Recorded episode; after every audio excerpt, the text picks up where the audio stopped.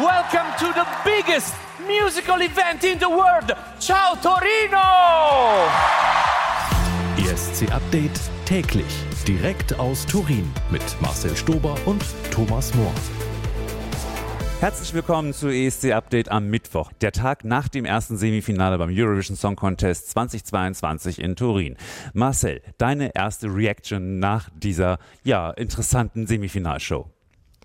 Interessant trifft es sehr gut. Europa hat sich eher für die langsamen Songs entschieden. Kann man so machen. Wir werden heute über das Semifinale sprechen, aber wir haben auch noch etwas anderes im Programm. Wir werden ein bisschen über die Stars reden, die bei Eurovision.de zu Besuch waren, unter anderem Sheldon Riley und Andromache. Wir reden über ESC-Partys und gucken darauf, was Malik heute noch so macht. Aber natürlich, das entscheidende Thema ist das Semifinale von gestern Abend und hier ist ein kleiner Zusammenschnitt der zehn Länder, die sich für das Finale qualifiziert haben. Switzerland! Whoa, whoa, whoa, boys do cry. Armenia! So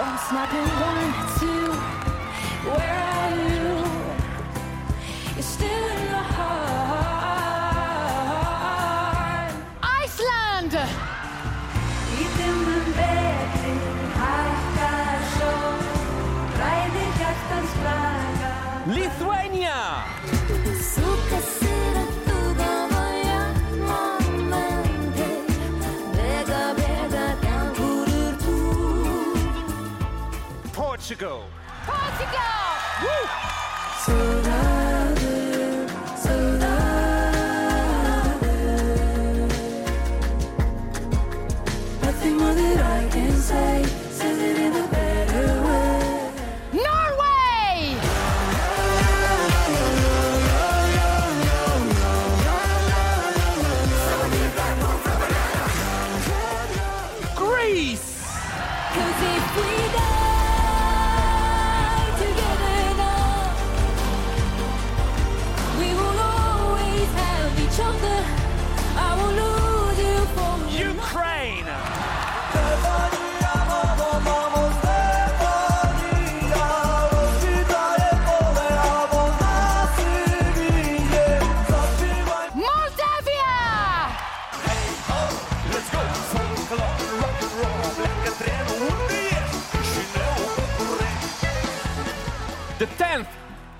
And last finalist for tonight is the Netherlands!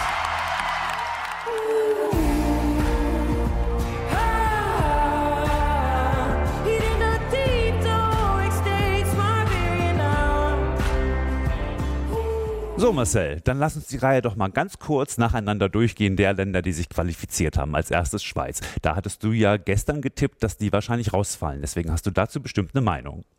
Ja, und dann kommen sie als erstes Land weiter. Da war der Abend für mich auch gelaufen. Also, nee, das, das klingt jetzt so, als ob ich der Schweiz nichts Gutes wünsche. Das ist ja auch nicht so. Ich freue mich sehr für die Schweiz. Wir haben die ja auch getroffen. Ich finde das toll. Ähm, ich hätte es nur wirklich nicht erwartet, weil der Song für mich sehr weihnachtlich ist und ähm, man hat es, denke ich, durch die Inszenierung echt gerettet. Also da war Sascha Jean-Baptiste dabei, eine Choreografin, die schon wahnsinnig viele ESC-Songs sehr gut auf die Bühne gebracht hat und sie hat auch aus dem Auftritt der Schweiz wirklich das Maximum rausgeholt. Marius Bär, war ganz in seinem Element, das hat gepasst und deswegen ist tatsächlich die Schweiz weiter. Ja, ich freue mich eigentlich auch.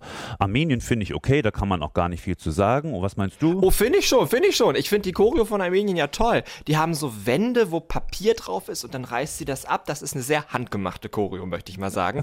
Und ich finde es toll, dass sowas belohnt wird, dass das weiter ist.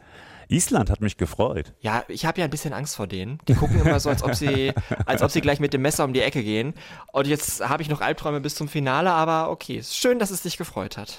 Ich kann mir vorstellen, dass bei euch in eurer Villa viel los war, als verkündet wurde, dass Litauen weiter ist.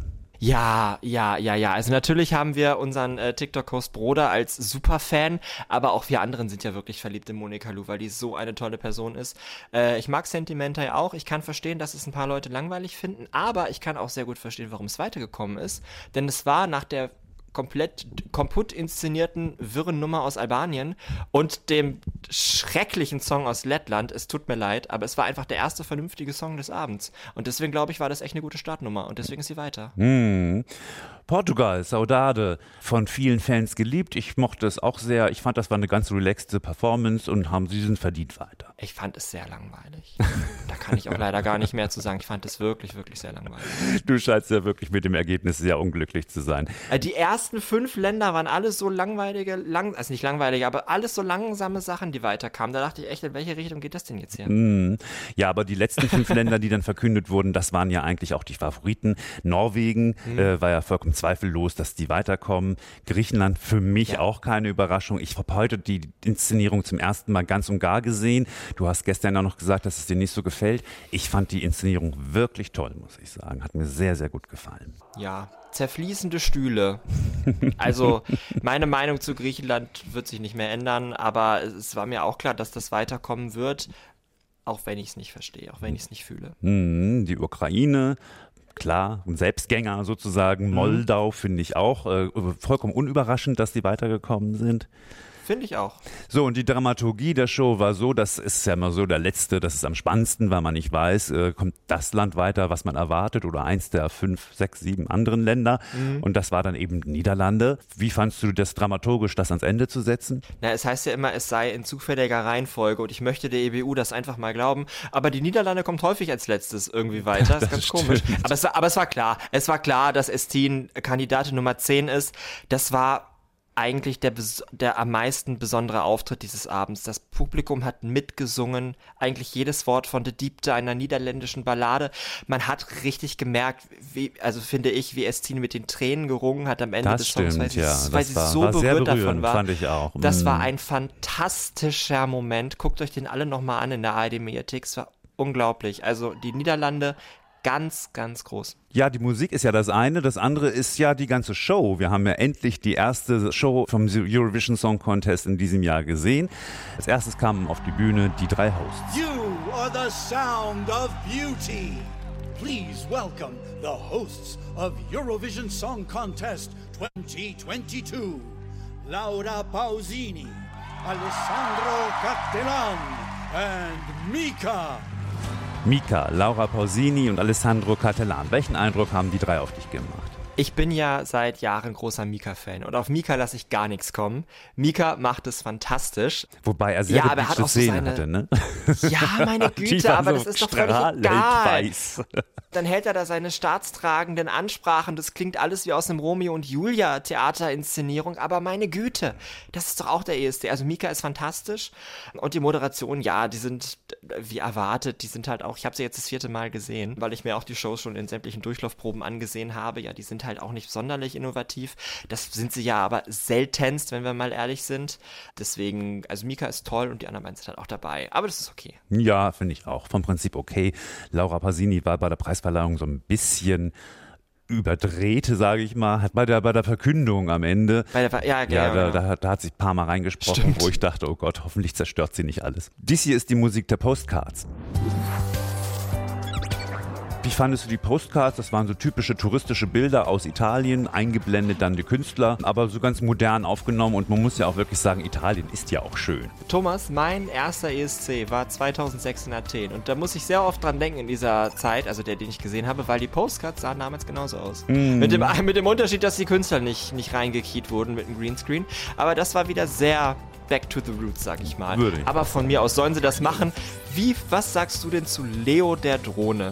Die auch von Peter Urban, glaube ich, 15 Mal erwähnt wurde in der Fernsehübertragung. Leo die Drohne, der heimliche Star des Abends. Wollte ich auch sagen. Die, die hat Peter ein bisschen oft erwähnt. Mir war diese Drohne gar nicht so, so wahnsinnig doll aufgefallen, aber Peter hat die Aufmerksamkeit sehr auf diese eine Drohne gelenkt, die da immer durchs Bild geflogen ist. Das stimmt. Was mir bei der gesamten Inszenierung überhaupt nicht gefallen hat, ist, dass es gar keine Interaktion mit dem Publikum gab. Das Publikum saß überwiegend in den Rängen und der Raum unten vor der Bühne, da, da hat man keine Flagge gesehen und keine Euphorie und kein gar nichts. Ja, das fand ich nicht so schön. Ja, das stimmt. Das finde ich auch tatsächlich sehr verschenkt, weil man ja in den letzten Jahren wirklich die Bilder gewohnt ist. Wobei in den Niederlanden haben wir auch kein Stehpublikum, meine ich, zumindest nicht davor. Oder Sehr wenig, bin mir gar nicht sicher, aber da war das ja auch schon so verschenkt. Und hier hat man wirklich nur Ränge. Es gibt keine Stehplätze beim ESC und das ist einfach fatal. Auch für die Stimmung und für alles, für die Bilder. Finde ich auch. Ursprünglich war ja geplant, dass das Stehplätze sind. Ich frage mich aber, wo die sein sollten, weil da, da kommt ja erst der Green Room. Das wurde kurzfristig auch noch geändert. Ich glaube, wahrscheinlich wegen Mhm. der, der Corona-Angst. Man sah ja auch einige Menschen mit Masken im Publikum sitzen. Ich verstehe auch wirklich nicht diese Idee, dass der Green Room in die Halle gehört. Warum? Ja. Das, ist, das nimmt einfach nur Platz weg. Nimmt nur Platz Leider. weg. Ja, nee, den kann man doch wie Ja, ich Israel glaube, Wien hat damit angefangen, wenn mich nicht alles täuscht. Genau, Israel oder was. Ich glaube, Wien hat damit angefangen, 2015, dass der Green Room plötzlich in der Halle war. Aber das war ja auch okay. Aber wenn er halt den ganzen Innenraum ausfüllt, dann ist es ein bisschen viel. Ja, und von dem Rest der Show, von dem Interval-Act, da müssen wir natürlich nur auf einen vor allem gucken. Das ist Diodato, der Sänger, der Fai Rumore gesungen hat, den Song, den er 2020 in den Wettbewerb schicken wollte, aber nicht präsentieren konnte, weil der ESC damals ausgefallen ist. Und hier ein kleiner Ausschnitt vom Anfang, wo es sehr rührend war, weil das ganze italienische Publikum mitgesungen hat. Ho quanto io fuga torno sempre a te. Che fai rumore qui e non lo so se mi fa bene, se il tuo rumore mi conviene. Fai rumore, sì, Was glaubst du, Marcel, wenn Diodato in diesem Jahr mitmachen würde, würde er auch ganz oben landen? Als Deodato so mit der zweiten Strophe anfangen, dachte ich, ich könnte hier auch genauso gut mit, mit Brividi weitersingen. Das klingt sehr ähnlich. Zweite Strophe von, von Deodato könnte man genauso anfangen mit Tu. Also das ist tatsächlich, ich glaube, das hat, das hat Ähnlichkeiten. Ja, es ist ein toller Song, das war fantastisch inszeniert äh, mit den ganzen Leuten. Das hat mich so an, an Patrick Süßkind erinnert. Das Parfüm, diese Filmszene, wo die alle um ihn rum und dann dachte ich, jetzt, jetzt erst fressen die ihn auf den Arm. Aber toll gemacht und ich fand tatsächlich auch die anderen Interval-Acts, also hier diese DJ-Kiste äh, mit den italienischen Dance-Klassikern. Ich habe ein Blue Dabbe Di Dabbe Die gehört, da war ich glücklich. Also das finde ich, hat man gut gemacht. Und ehrlicherweise, ich weiß nicht, ob du mich noch nach den Ländern fragst, die rausgeflogen sind, aber ich will es einmal gesagt haben, wo wir beim Thema DJ sind. Es ist eine Schande, dass Österreich nicht ins Finale gekommen ist. Es ist wirklich unverständlich. Lumix ist einer der Künstler, der die mit den meisten Streams überhaupt hat bei Spotify von allen, dass Europa das nicht weitergewählt hat, verstehe ich nicht und finde ich schade und unverständlich. Jetzt darfst du weitermachen. Dies waren die letzten Worte zum Semifinale, denn wir haben noch ein paar andere Themen in diesem Podcast, denn der ESC Oh besteht yeah. ja nicht nur aus diesem einen ähm, Semifinale, am Donnerstag kommt das zweite, aber es sind ja noch viele, viele andere Geschichten zu erzählen. Wir öffnen die Schatzkiste von Eurovision.de und ja, sprechen über zwei Künstler, über Sheldon Riley und Andromache. Ähm, Sheldon Riley war im Speeddating bei Alina und hatte einen fantastischen Eindruck hinterlassen. Das hat mich sehr amüsiert. Also das müsst ihr euch unbedingt angucken, weil der ist ja wirklich amüsant und so schlagfertig und auf jede Frage wusste er sofort eine Antwort und auch immer lustige Antworten. Also ein wirklich sehr amüsantes Interview. Ja, er hat das Prinzip Speeddate verstanden. Die waren immer schnell da und schnell wieder weg und da kam die nächste. Also er hat nicht Ewigkeiten ausgeholt. Guter Speeddate-Kandidat. Mhm, Und natürlich grandios gesungen. Das Tiny Tune mit Stefan Spiegel sp- spielen wir am Ende unseres Podcasts. Als zweite Künstlerin oder als zweiten Star sprechen wir heute über Andromache. Andromache, ja. Ja, Andro Andromache. Über Andromache, glaube ich. Andromache, ja genau. Über Andromache aus Zypern. Da hat mich am meisten überrascht, dass sie Deutsch spricht, also so gut Deutsch spricht. Dass sie in Solingen oder irgendwo da geboren ist, hat man ja auch in den Songchecks gehört, aber die konnte richtig gut Deutsch sprechen. In Siegen. Hier ist meine erste Frage. Was war, äh, was ist das lustigste Wort in deiner Sprache? Also auf Deutsch, du kannst auswählen. Sprache, okay. In meiner Sprache das lustigste Wort. Ich will kommen mit dem Gauterbau.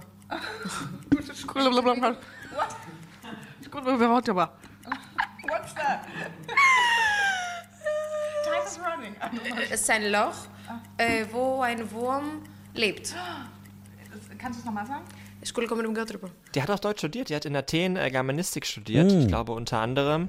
Äh, hat dann da angefangen als Sängerin sich Geld zu verdienen und ist dann jetzt plötzlich Zyperns ESC-Kandidatin. Also Zypern schnappt sich ja gerne mal Deutsche. Auch Sandro, Hm. äh, ebenfalls in NRW geboren 2020 und letztes Jahr ein Song aus dem deutschen Songwriting Camp. Also die Verbindung Deutschland-Zypern, die gibt's beim ESC. Marcel, vielen Dank soweit, wo wir über Zypern gesprochen haben. Gleich geht es über Tamta, das weißt du ganz genau, weil du da ein spannendes Gespräch geführt hast. Denn bei unserem besonderen Thema heute geht es um E ESC-Partys. ESC Update Täglich das Thema. Die Partys beim Eurovision Song Contest sind legendär. Warum eigentlich? Das hat zwei Gründe, weil dort ausschließlich Musik vom ESC gespielt wird und weil dort auch immer Künstler vom aktuellen Wettbewerb, aber auch Legenden aus der Vergangenheit auftreten. Hier in Turin gibt es diese Partys täglich. Erstmals wieder seit dem ESC in Tel Aviv vor drei Jahren. Heute am Mittwoch steigt die größte dieser Partys, die Vivi Jam, benannt nach dem international erfolgreichsten ESC-Channel Vivi Blogs. Die Macher dieses britischen Blogs arbeiten alle ehrenamtlich und organisieren diese Party übrigens auch ohne Gewinn zu planen.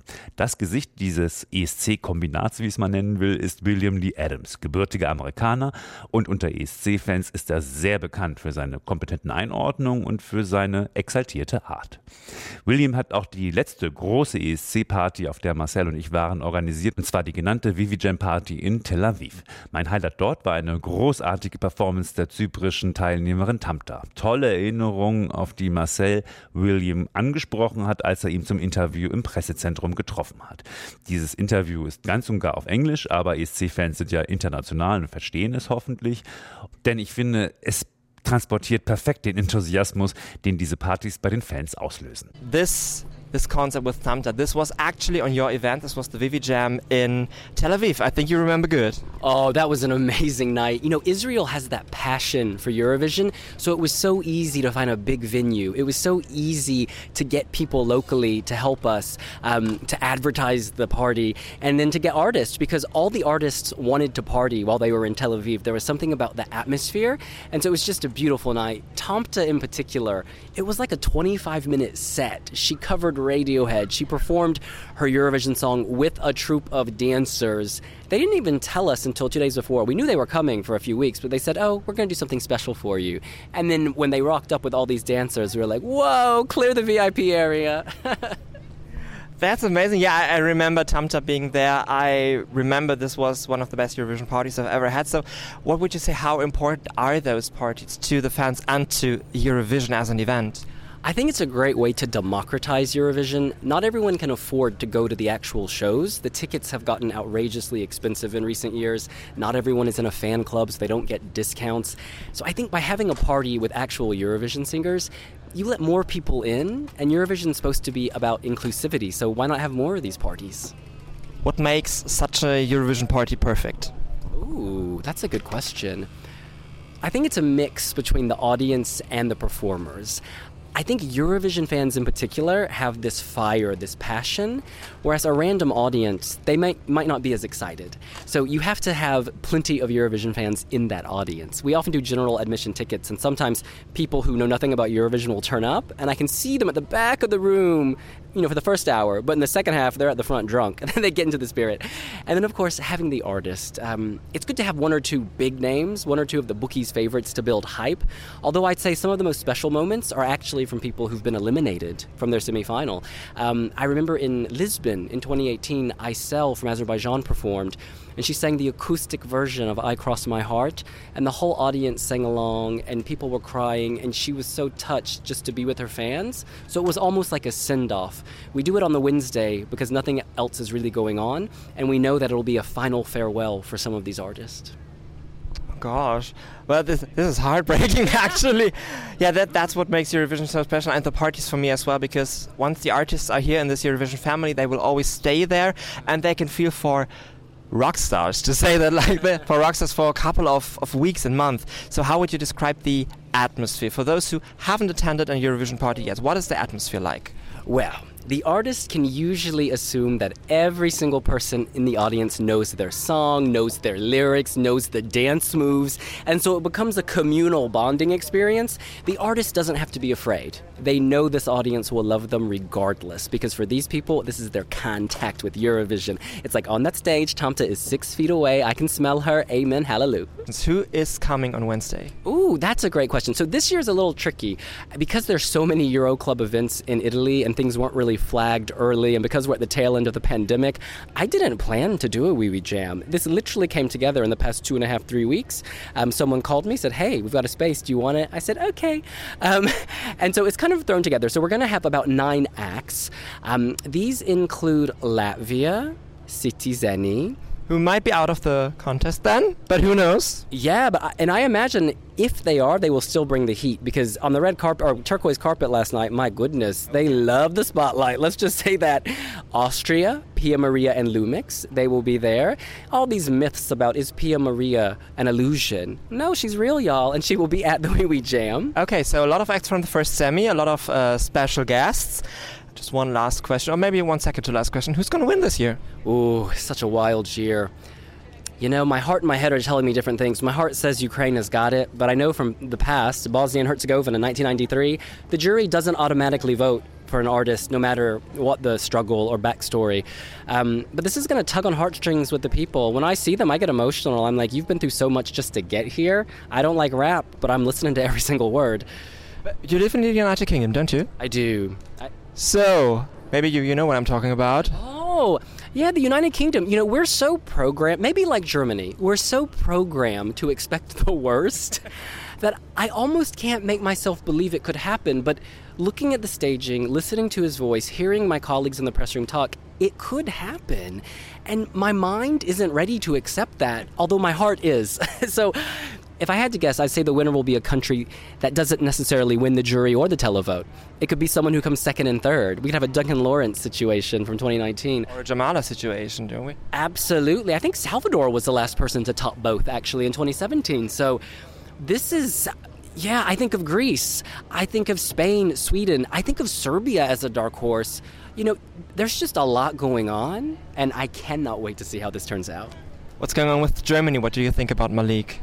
He is so sweet. You know, obviously I'm American, he's half American, and when I speak with him, I get a real sincerity. This is not a sort of Los Angeles, oh my god, hey, let's do lunch, and then you never talk again. He's real. There's like this warmth to him, which I, I can identify instantly. I feel. I think he's got a great voice. I think his big strength is that emotion comes naturally. It's not forced. He, he, he's not a programmed artist. Sometimes artists at Eurovision, yeah, they're being emotional, but really they're like, I don't know, somebody programmed them before the show started. He just seems so sincere. And I think his song has a nice crescendo when he raps. There's the emotional crescendo.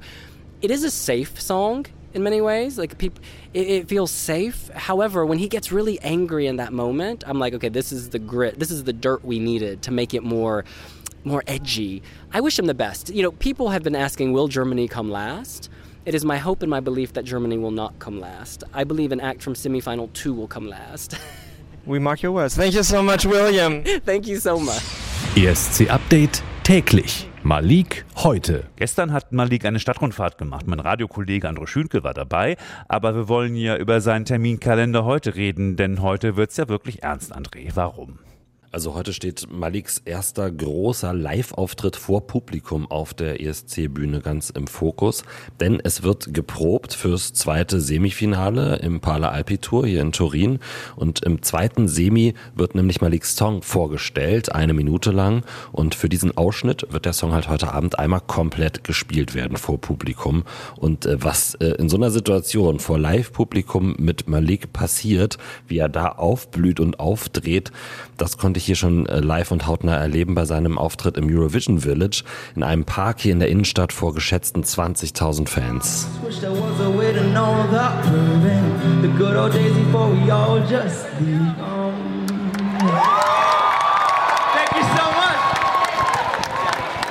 Mega, Alter. Ich hab, oh, ich kann dir nicht sagen, wie ich das vermisst habe, Alter. Gerade so diese Festival-Feeling draußen, weiß geiles Wetter, geile Leute, die Leute alle eng zusammen, das ist so eine Energie da draußen, das ist einfach, ey, dafür lebe ich, das ist einfach genau das, das ist einfach nur geil. War es lang genug? Hättest du gerne noch weiter Nee? Mann, ey, ich hätte am liebsten mein ganzes Konzert hier gespielt. Definitiv, also lang genug kann es nicht sein, aber es war trotzdem ein geiler geile Moment. Ich war auch sehr froh, dass ich zwei Songs spielen durfte und ja, wie gesagt, also ich könnte auch Stunden verbringen da oben.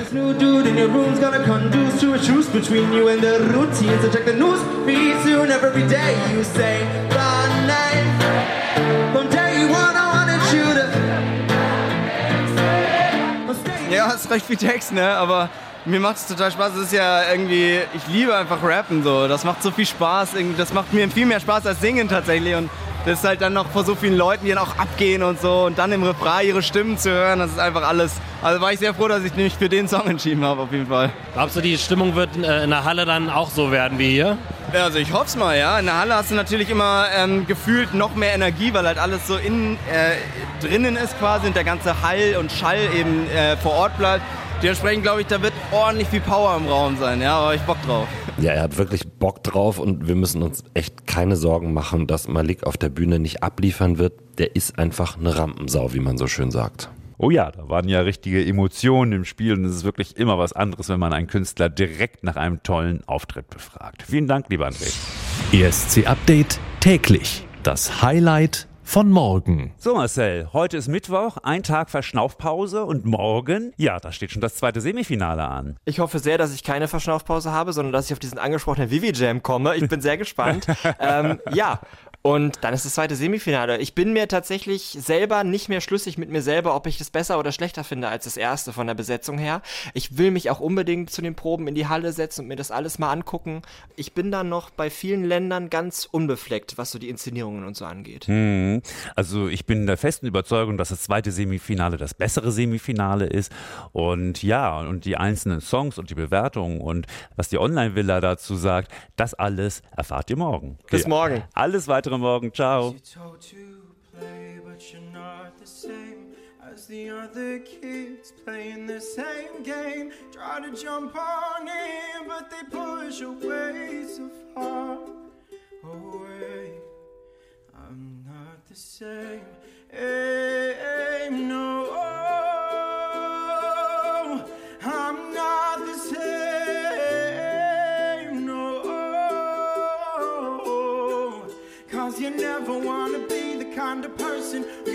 for those ones who cannot word it. Cause you've been the kind of person who felt this pain. Oh, yeah, I felt this